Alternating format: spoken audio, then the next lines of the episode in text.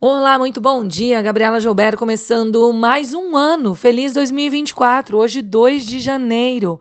Preparamos muitas novidades para orientar você nos seus investimentos ao longo do ano, muita análise de qualidade, novos produtos, em especial para investimentos no exterior, as carteiras recomendadas sendo divulgadas hoje para janeiro, com novidade para carteira ETFs, enfim, muita coisa nova, nos acompanhem aí. Mas agora vamos falar como é que os mercados estão começando neste primeiro dia do ano.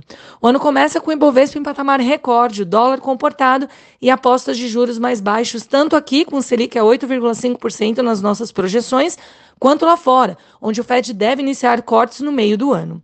O otimismo ainda prevalece, apesar dos dados distoantes de China e terremoto no Japão.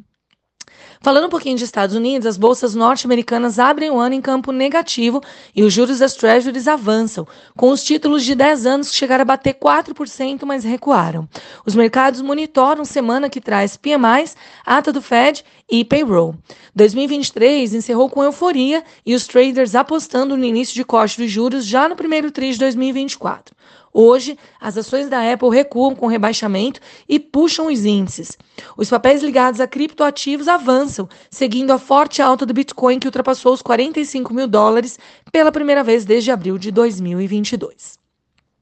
Lá na Ásia, as bolsas chinesas recuaram no primeiro pregão do ano, com 2024 iniciando em meio a dúvidas quanto à recuperação da economia, após os dados de PMI mostrarem que a produção fabril ainda patina. Os PMIs manufatura oficial e caixinha divergiram, mas seguiram rodeando os 50 pontos. O setor de real estate foi a maior queda. No Japão, a bolsa não operou. Um terremoto de magnitude 7,6 atingiu a cidade de Wajima no dia de ano, deixando vítimas, desabrigados e destruição. Na Europa, as bolsas sobem e batem a máxima de 23 meses na volta do feriado, com energia e bancos liderando as altas do dia, conforme investidores aumentam as apostas de início de corte de juros na região. Os dados de PMI mostram que a economia lá segue em contração pelo 18º mês consecutivo, com destaque para a Alemanha.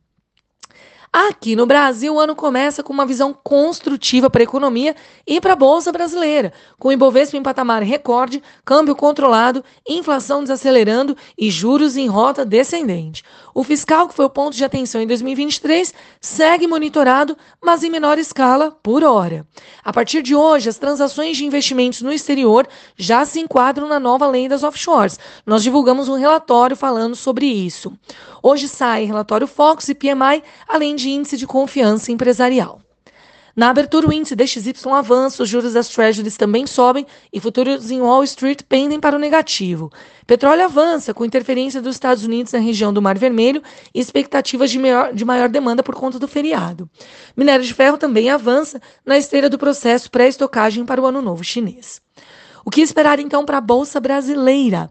O Ibovespa pode ter um dia mais estável nesse início do ano, impulsionado pelas exportadoras por conta da alta das commodities, mas limitado pelo ânimo mais calmo nos mercados norte-americanos.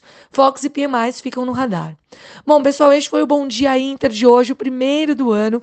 Uma ótima terça-feira e um 2024 incrível para todos nós. Até amanhã.